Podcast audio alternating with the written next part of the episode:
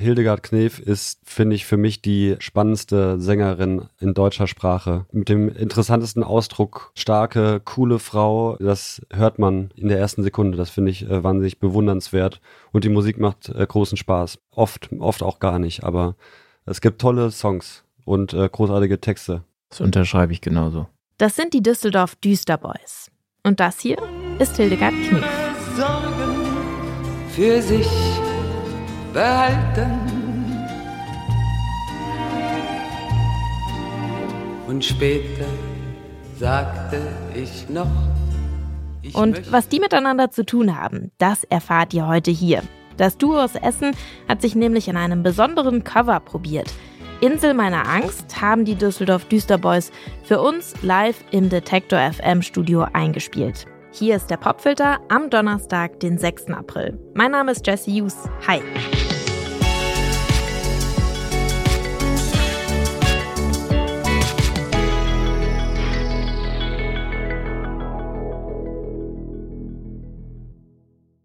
Wir sind die Düsseldorf Düsterboys. Ich bin Peter. Und ich bin Pedro. Ich weiß nicht, wann mir dieser Song, genau dieser Song begegnet ist. Die Angst mich umflutet, als ich Hilfe suchte, sie bei mir nicht. Hildegard Knef kenne ich schon sehr lange und äh, ich weiß aber auch nicht woher. Auf die jeden kennt Fall, man einfach vielleicht. Ja, ist ja die, ja. die große Knef. Ja. Ich hatte, glaube ich, irgendwann mal ein Best-of-Album auf dem, auf dem Computer mit Hits wie zum Beispiel Ich hab noch einen Koffer in Berlin und äh, Aber schön ist es doch. Und dieses ist, glaube ich, das war eigentlich alles Material mehr oder weniger aus Mitte der 60er Jahr, Jahren, würde ich vermuten. Und ich glaube, das Album ist ein bisschen später. Ich glaube, das ist von den frühen 70er Jahren. Mhm. Genau, und dann ist die, die äh, Produktion ist auch schon so ein bisschen anders, ist so ein bisschen souliger. Nicht, souliger, ja, ich würde schon, schon. auch sagen. Ja. Und der Song ähm, ist schon beim ersten Hören so wahnsinnig stark, weil der unfassbar schön und weich und warm klingt. Ja. Und der Text vor allem ist auch so ähm, speziell. Diese zwei Strophen, die sich so äh, ver vervollständigen. Ich hätte, ich hätte gern diesen Text geschrieben. Also ich finde auch in den Parallelismen und Chiasmen finde ich mich so ein bisschen wieder. So die Nacht, als die Nacht mich erstickt, der Tag mich erschreckt. Dann, als ich Hilfe brauchte, irgendwie der Bezug auf die dritte Zeile oder so, äh, mit einem Wort ausgetauscht und sowas, kann bei uns durchaus auch vorkommen. Blieb ich allein auf Licht lichtloser Insel. Auf der Insel meiner Angst.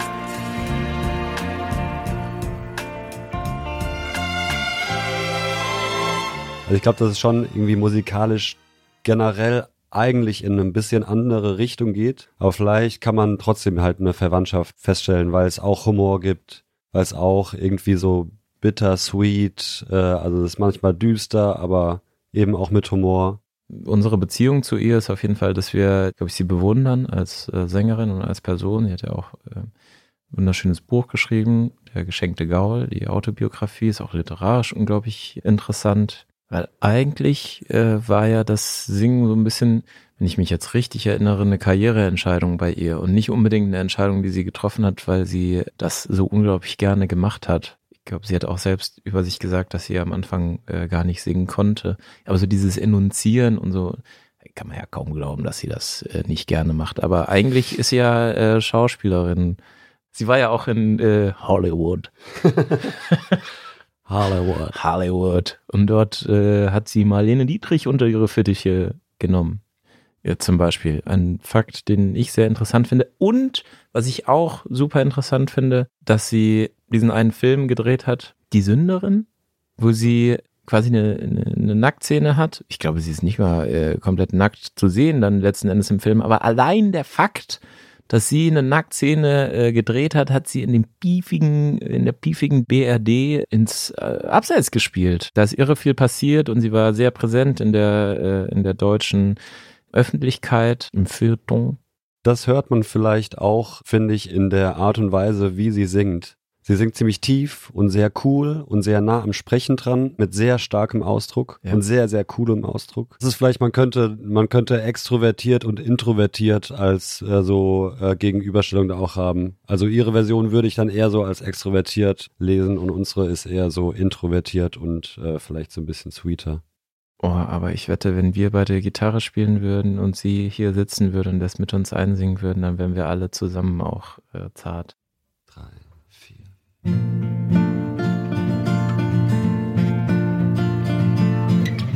Als die Kraft verebbte,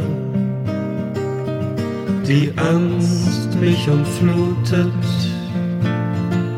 als ich Hilfe suchte, sie in mir nicht mehr fand, als die Nacht mich erstickt, der Tag mich erschreckt als ich Hilfe brauchte, sie in mir nicht mehr fand. Blieb ich allein auf lichtloser Insel, auf der Insel meiner Angst.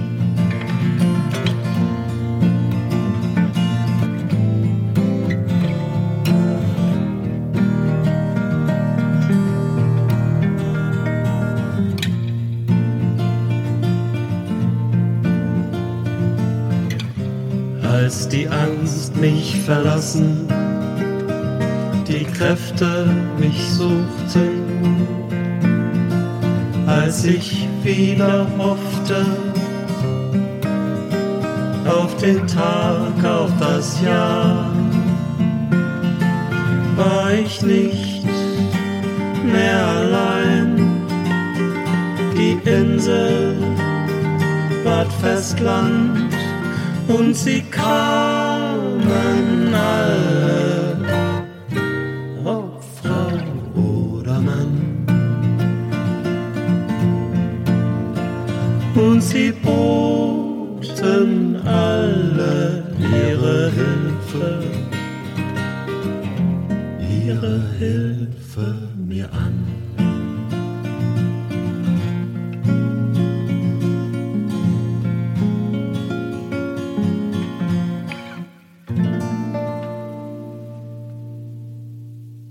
Insel meiner Angst. Eigentlich ein Song von Hildegard Knef. Peter und Petro, aka The Düsseldorf Düsterboys, die haben den Song neu interpretiert und live bei uns hier im Detektor FM Studio eingespielt. Vielleicht geht es euch jetzt auch so wie mir. Ihr habt jetzt Lust, noch mehr in die Musik von Hildegard Knief einzutauchen. Dann gibt es eine gute Nachricht. Ihr könnt euch wirklich austoben. Hildegard Knief hat ganze 17 Studioalben hinterlassen.